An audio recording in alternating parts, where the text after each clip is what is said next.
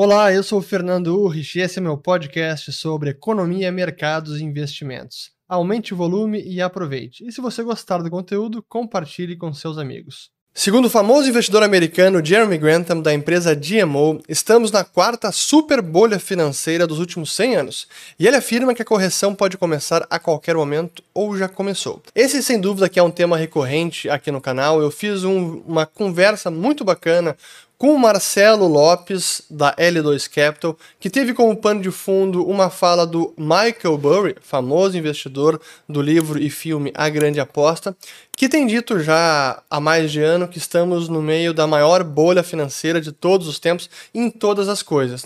E agora vem esse artigo também do Jeremy Grantham, que já vem alertando sobre o risco de bolha, desde o ano passado até mais, mas que nos últimos meses a grande bolha se tornou numa super bolha e ele fez um artigo bem extenso, está no site deles, vou linkar aqui na descrição do vídeo. E ele também deu uma entrevista para a Bloomberg e eu quero colocar aqui na tela um trecho breve depois eu quero analisar alguns pontos do artigo porque tem alguns insights importantes. Então, uh, aliás, antes de botar o artigo, é importante também falar que teve a decisão do Fed de política monetária, como eu estou gravando agora na quarta-feira, dia 26 de janeiro, às 5h38 da tarde.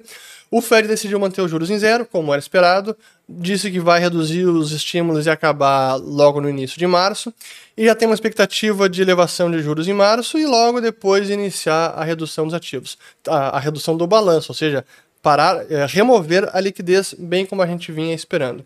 Mas eu não vou falar sobre a decisão do Fed neste vídeo, esse foi um tema para os assinantes do Follow the Money, a gente esmiuçou em detalhe. Mas sim, vamos falar sobre o artigo do Jeremy Grantham, então deixa eu botar aqui logo na fala dele e depois volta para mim. Vamos lá. 2021 was a great year for stocks. If I'm not mistaken, the seventh best in a half century. And, and this has been exactly how the great bubbles have broken. The, the blue chips, the S&P 500, have kept strong right up to the last second. And wave after wave of the stocks that had made the real running uh, peel off and drop. In 1929, the, the flakes were down for the year before the market broke. They were down 30%. The year before, they'd been up 85. They had crushed the market.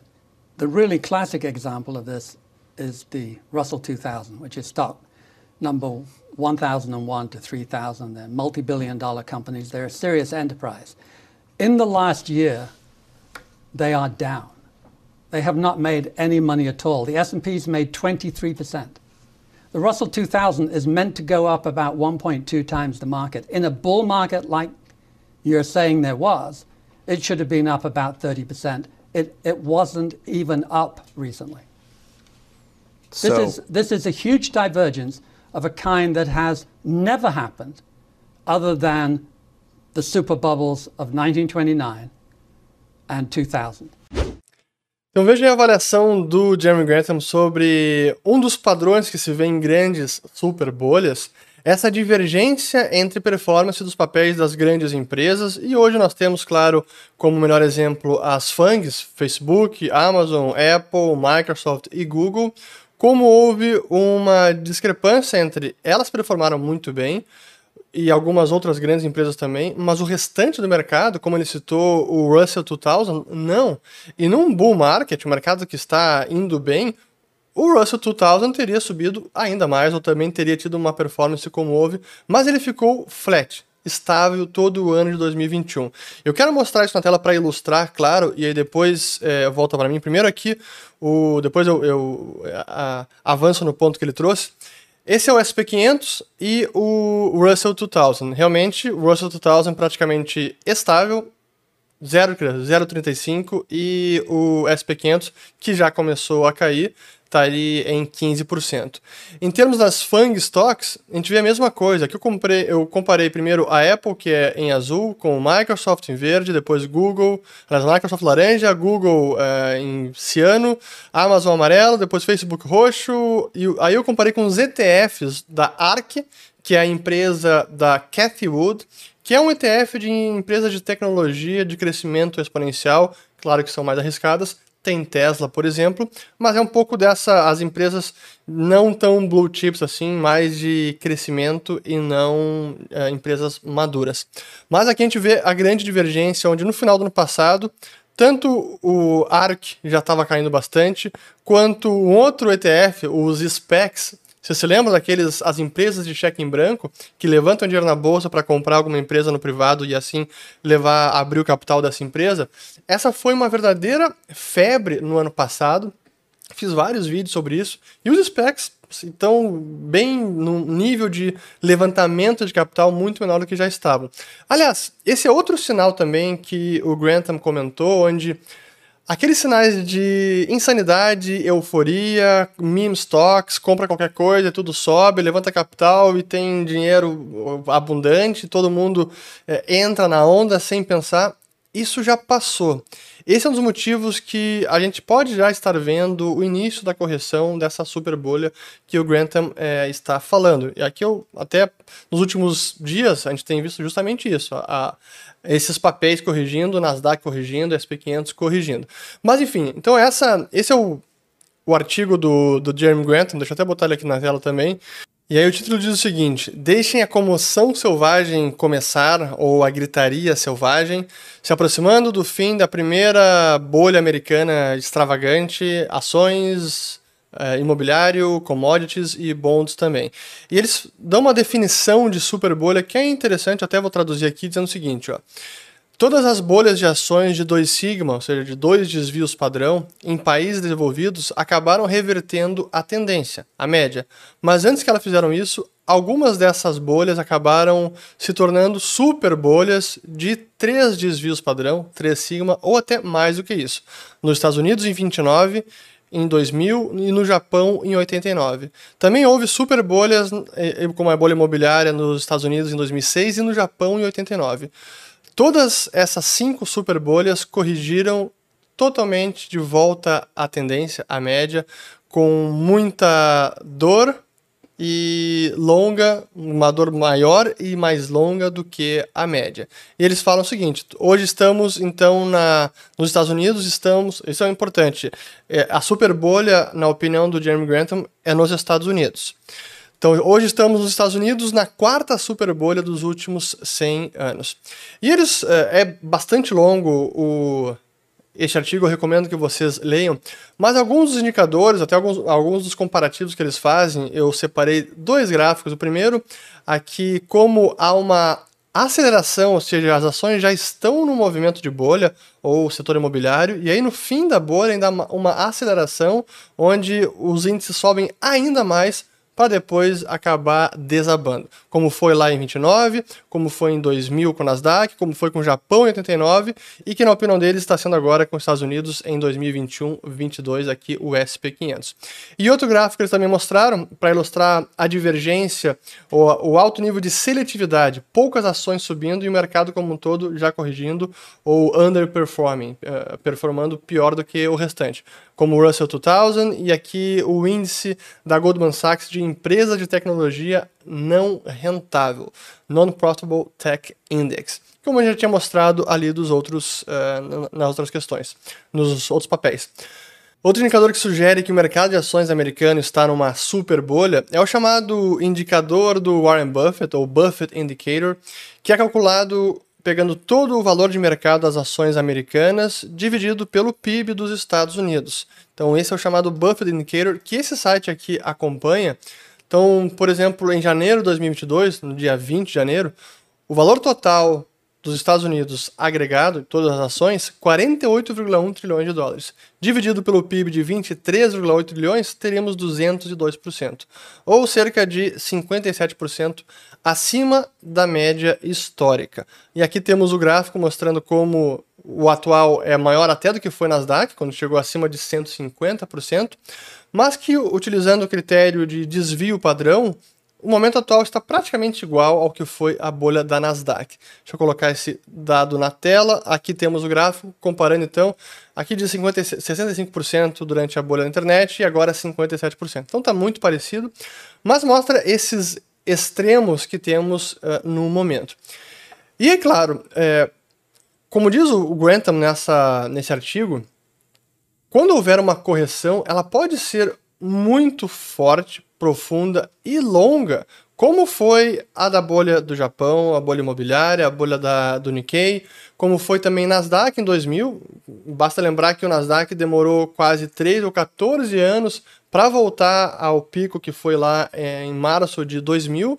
Então pode ser uma correção muito profunda. E é, a questão é, como investidor, como eles devem se comportar? Qual é a alocação? Como eles vão escolher os ativos nesse cenário as ações americanas estão super valorizadas? E na opinião deles, é preciso agora deixar o mercado americano e alocar mais em mercados emergentes, em empresas de valor, em bons setores.